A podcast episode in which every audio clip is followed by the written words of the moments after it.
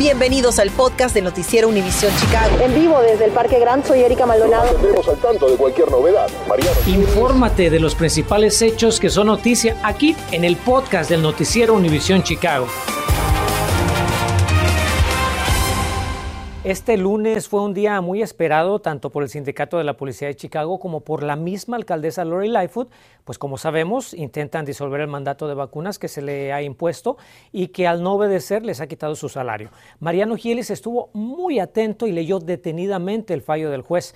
Mariano, ¿cuál fue la decisión y cuéntanos si esta puede considerarse una batalla ganada para alguna de las dos partes? Buenas tardes. El fallo, según expertos, debe ser tomado como una invitación de la justicia a la ciudad y al sindicato de policías de volver a sentarse a la mesa de negociaciones. Hace instantes nada más la alcaldesa Lori Lightfoot se expresó al respecto y allí estuvieron las cámaras de Noticias Univisión Chicago para traerle lo más destacado.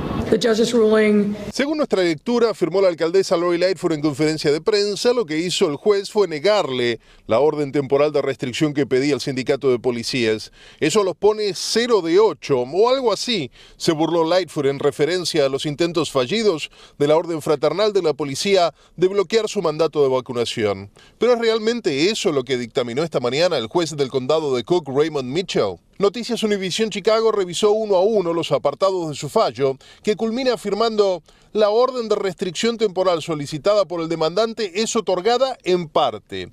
La orden de vacunación impuesta a los miembros representados por el demandante, con fecha límite del 31 de diciembre, queda suspendida hasta que las diferencias puedan ser zanjadas. ¿En qué quedamos entonces? Vayamos por partes. Seguramente se acuerda de que el mandato de vacunación de la ciudad le reclamaba a los trabajadores públicos reportar su estatus de inmunización y si no estaban vacunados les exigía entrar en un programa de monitoreo con dos exámenes de COVID semanales. Pero allí no termina el mandato. Según la orden ejecutiva de la alcaldesa, todos los trabajadores públicos que no estén vacunados tienen hasta el 31 de diciembre para hacerlo.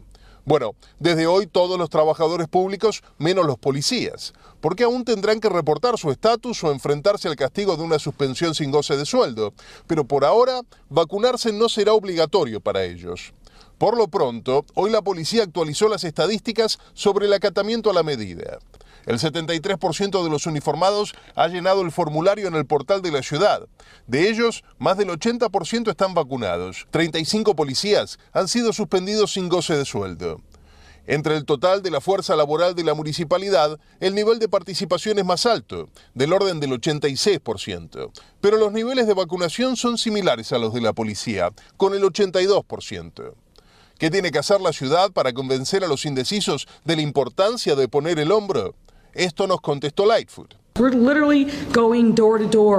Estamos literalmente yendo puerta a puerta en cada una de las comunidades diciéndole a la gente lo importante que es vacunarse, escuchando sus temores. Y desafortunadamente aún hay mucha desinformación dando vueltas, explicó la alcaldesa.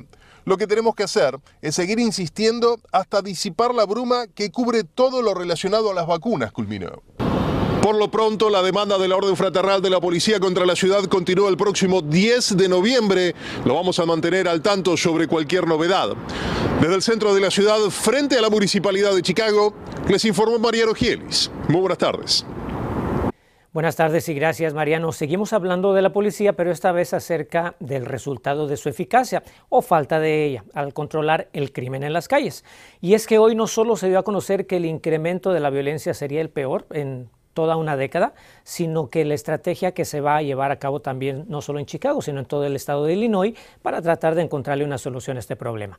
Natalie Pérez estuvo durante el anuncio del plan. Natalie, ¿en qué consiste este plan y qué es lo que, cómo lo piensan llevar a cabo? ¿Qué tal, Enrique? Muy buenas tardes. Eh, consiste de una inyección económica de 250 millones de dólares, un plan que sería distribuido a lo largo de tres años a diferentes organizaciones comunitarias. Su finalidad es poder erradicar la violencia armada. Como una crisis de salud pública, así el gobernador de Illinois, J.B. Pritzker, catalogó la situación de violencia armada que se vive en cada rincón de nuestro estado. Estamos comprometidos con erradicar la violencia armada en cada vecindario y cada hogar precisamente merece estar libre de crímenes y el estado de Illinois está haciendo una inversión sin precedente para atajar el problema, indicó el gobernador Pritzker tras la firma de la orden ejecutiva de Reimagine Public Safety o Reimagina la Seguridad Pública. Parte del plan consiste en la designación de 250 millones de dólares que serían destinados a organizaciones comunitarias que intervienen en asuntos de violencia. ¿Cree que con esta inyección económica para las organizaciones realmente se puede haber una diferencia? Diferencia o hace falta más? No, hace falta más. el problema ha sido que por décadas no ha habido recursos suficientes para poder atacar este problema que tenemos de la violencia. Ah, ahorita tenemos una oportunidad en, el por lado este, federal, donde están poniendo más recursos para ciudades como Chicago y otras ciudades más grandes que han tenido estas dificultades con la violencia ahorita. Analizamos el plan anunciado por el gobernador e incluye varios puntos importantes. Intervención con jóvenes de alto riesgo. Esto se traduce a proveerle ayuda a través de programas de terapia y servicio mental. Servicios de prevención de violencia. Esto abarca entrenamiento hacia el campo laboral, identificar empleos y hasta la ayuda para buscar vivienda asequible. También programas de desarrollo para jóvenes y servicios de recuperación de trauma. Necesitamos estar más unidos que nunca. Esta es una larga pelea. Esta es una lucha de cómo nuestros residentes y vecindarios se pueden sentir seguros. Por eso, esta gran inversión. El plan del gobernador surge en momentos en que la ciudad de Chicago cerró el mes de octubre con 356 víctimas de tiroteos y 59 homicidios en comparación a 60 para la misma fecha en el 2020. Eso representa un 15% menos. Según el superintendente de la policía de Chicago, David Brown, en lo que va de años han resuelto más de 300 casos, una cifra que no se veía en 10 años. Mini, se espera que próximamente se estén dando detalles de dónde las organizaciones comunitarias tendrán que acudir para solicitar a dicha ayuda. Estamos reportando desde el centro de la ciudad, les informó Natalie Pérez. Regresamos con más a los estudios. Gracias Natalie. Tenemos la información más actual del tiroteo en una fiesta de Halloween donde 12 personas fueron baleadas, dos de ellas mortalmente. Autoridades revelan quiénes son las víctimas y la información que tiene de los agresores. Hoy se celebra a todos los santos y mañana a los fieles difuntos. Yo le digo cómo la comunidad hispana está recordando a sus muertos y qué están haciendo algunos para lograr que esta tradición continúe. Y ya que estamos en el tema del cual habla Carmen, le pregunto, ¿qué tanto sabe de la tradición del Día de Todos los Santos y del Día de los Muertos? Bueno, un experto nos tiene datos muy interesantes para que se prepare a escuchar. Infórmate de los principales hechos que son noticia aquí en el podcast de Noticiero Univisión Chicago. Sabemos que muchos de ustedes disfrazan a sus niños y los llevan a pedir dulces por la celebración de Halloween, pero estará de acuerdo conmigo que eso no es impedimento para también recordar el Día de Muertos, ¿verdad? Y por eso Carmen Vargas hizo un recorrido por una de nuestras comunidades para ver cómo están celebrando esta tradición. Carmen, te saludo con gusto. Dinos qué pudiste captar durante tu recorrido y cómo es que recuerdan a sus seres queridos que ya no están. Enrique, muy buenas tardes. Yo me encuentro en el vecindario de Pilsen y desde temprano he observado cómo algunas personas han llegado hasta aquí en busca de sus flores de cempasúchil, mismas que estarán utilizando para adornar las ofrendas que han creado en memoria de sus seres queridos. También he visto cómo algunos padres le han estado explicando a sus hijos el significado de esta tradición con la esperanza de que esta continúe viva. Y por supuesto no podría faltar el tradicional y delicioso pan de muerto. Inició el mes de noviembre y con él llega la celebración de una tradición milenaria, el Día de Muertos. Hoy, primero de noviembre, se recuerda a los niños que han fallecido en el Día de Todos los Santos y a los adultos el 2 de noviembre, Día de los Fieles Difuntos.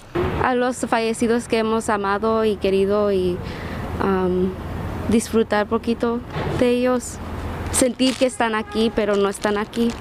Como parte de la costumbre, miles visitan los cementerios para llevarle flores a sus difuntos, pero otros van más allá, creando vistosos y coloridos altares con las fotografías de sus familiares que han fallecido, así como sus comidas y bebidas favoritas y otros artículos que formaron parte de su vida Tal es el caso de Rocío.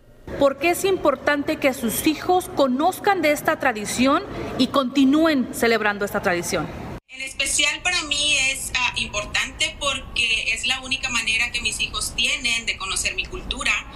conocer nuestras tradiciones, de que en un futuro ellos sigan eh, fomentando esta cultura con sus hijos, con su familia, eh, independientemente de que ya yo no esté, eh, fomentarle sobre todo que esto tiene que seguir, independientemente de que ya no estemos en México, somos mexicanos y sabemos la importancia que es para nosotros el Día de Muertos. La flor de cempasúchil no puede faltar en los altares, y es que para los antiguos pobladores de México, esta flor de color naranja representaba al sol y se utiliza para hacer caminos que se cree guían a los muertos hasta el altar. María Guadalupe lleva más de siete años vendiendo esta llamativa y aromática flor en Pilsen. Para nosotros es especial poner esos altares y en especial es la flor de cempasúchil, porque sin esa flor el difunto no va a llegar a tu casa.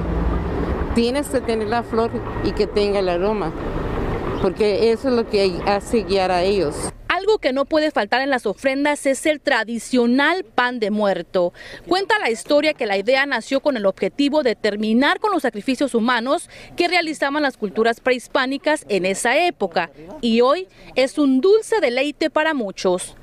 El redondo viene siendo este, los, los huesos, que viene siendo lo que lleva el pan arriba, son huesitos del difunto, y el, lo redondo viene siendo este, el ciclo de la vida y, vienen siendo cuatro puntos cardenales que vienen siendo del, del pan de muerto. Y bien cabe señalar que en la actualidad la celebración del Día de Muertos es considerada por la UNESCO como Patrimonio Cultural de la Humanidad. Estamos reportando en vivo desde Pilsen, Carmen Vargas Noticias, Univisión Chicago. Usted en casita, como padre de familia, sabemos que es muy importante que sus hijos también celebren el Día de Muertos, además de Halloween. Y por eso esta tarde tenemos a Cesario Moreno, director de artes visuales y curador en jefe del Museo Nacional de Arte Mexicano en Pilsen. Bienvenido, Cesareo. Cuéntanos, ¿qué es lo que da origen a esta tradición tan única de México?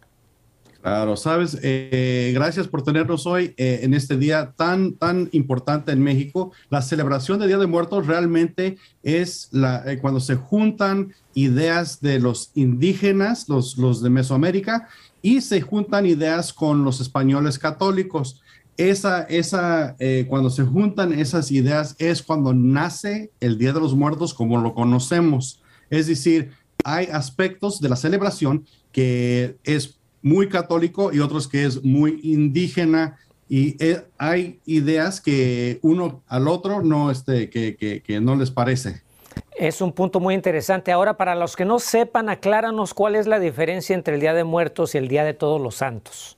Claro, claro. Pues el Día de los Muertos es el día que la gente, eh, la, fe, la idea popular es que ese día los espíritus, las almas de nuestros seres queridos regresan a estar con nosotros en nuestro hogar esa noche.